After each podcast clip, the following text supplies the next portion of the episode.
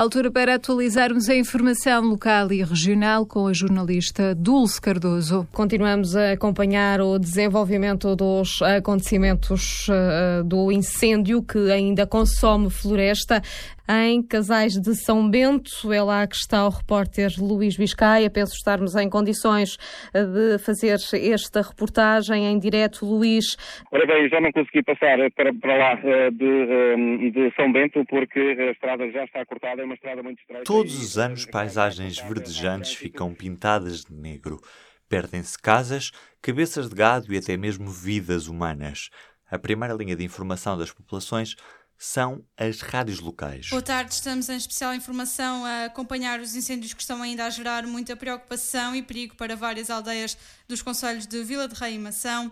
Estradas cortadas, populações em perigo, terrenos ardidos e queixas de faltas de meios marcaram o regresso do inferno das Conhece o terreno, as pessoas e lidam de perto com estas situações ano após ano. A Rádio Condestável opera desde Sernaches do Bom Jardim, no Conselho da Sertã é, à semelhança da Antena Livre, no Conselho de Abrantes, uma fonte de informação próxima e a que a população tem recorrido nos últimos incêndios nos conselhos de Vila de Rei, Sertém e Mação. Eu sou o Ruben Martins. E eu sou a Magda Cruz. E hoje, com o incêndio ainda ativo, e numa pausa dos diretos, o P24 falou com Luís Biscaia, um dos jornalistas mais experientes da Rádio Contestável e que está no terreno.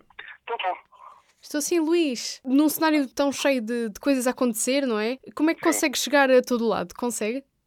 Eh, não, consigo, tenho que, tenho que fazer, uh, de certo modo, ver qual é que são os, locais mais prioritários e é uma questão de, irmos vendo, nós conhecemos mais ou menos o terreno e, então vamos vendo onde é que pode, pode ser mais perigoso ou poderá estar mais, haver situações de maior perigo. É essa a facilidade, por vezes, que nós temos, uma vez que conhecemos o terreno, estamos cá, já cá andamos há, há muitos anos a fazer este trabalho e às vezes já vamos a locais onde já, já ardeu nos últimos anos. Então a proximidade e conhecer o terreno é mesmo uma vantagem em relação aos outros? Sim, sim, sim, sim, sim, sim de facto é. E sente que consegue manter uh, o distanciamento, porque conhece a zona, conhece as pessoas, consegue distanciar-se enquanto jornalista?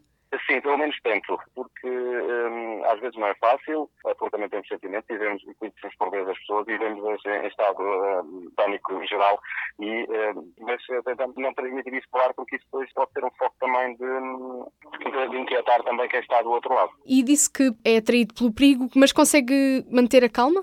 Sim, sim, tento, tento essencialmente tento manter a calma porque uh, é também no fundo o meu papel, uh, porque não é fazer um relato tipo relato de futebol, com toda a emoção, mas relatar aquilo que está a acontecer no terreno e tentando manter a calma. Em Casais de São Bento, um, por aquilo que consigo perceber, uh, é uh, bastante violenta e uh, está a consumir uma área de pinhal, por aquilo que pude perceber quando estive relativamente perto, mas que também, uma vez também não tinha condições para fazer direto, tive que recuar e então pude perceber que era é uma zona de muito pinhal. Porque eu sei, quem está do outro lado a ouvir, tendo uma, uma, alguém que, transmite a informação uh, certa e segura, uh, se estiver, de certo modo, ou pelo menos aparentemente tranquila, consegue acalmá-la. caso contrário, por vezes as pessoas têm tendência a possibilidade de poder entrar em pânico também, desnecessariamente porque estão longe, mas depois começam a sobrecarregar as linhas dos bombeiros, as linhas das pessoas que estão aqui que não conseguem ligar, é sempre to, toda essa situação que, que gera na altura e é também, no fundo, esse, esse efeito que nós também tentamos fazer. Não fazer um relato um, tipo relato de futebol, mas uh, dar as informações, uh, o local onde ele está, uh, e proximidade, essas coisas todas. Posso lhe perguntar a quantas horas é que está no terreno a, a cobrir? Ora, eu cheguei agora, um, cheguei agora depois do almoço, que foi quando a situação evoluiu. Ontem estive cá até à meia-noite, desde. Um, também depois do almoço, porque é, é sempre nestas alturas que, que ele evolui uh, com, com maior perigo. Uh, durante a manhã está mais ou menos tranquilo e depois durante a tarde é que as coisas uh, costumam descambar. no sábado estive por cá logo a seguir, a partir do momento em que foi dado o primeiro alerta para o incêndio da, da Sertã e da, da, da Fundada e saímos, saí de cá por volta das duas e meia da manhã. E o Luís já faz parte da, da rádio há, há muitos anos? Sim, eu já faço parte da mobília, já estou há mais de, há mais de 30 anos. Aliás, eu faço parte da. da, da estou cá desde do, da altura em que ela foi criada, mais de 30 anos. E estas situações, os incêndios são recorrentes na, na região? Sim, sim, sim, são.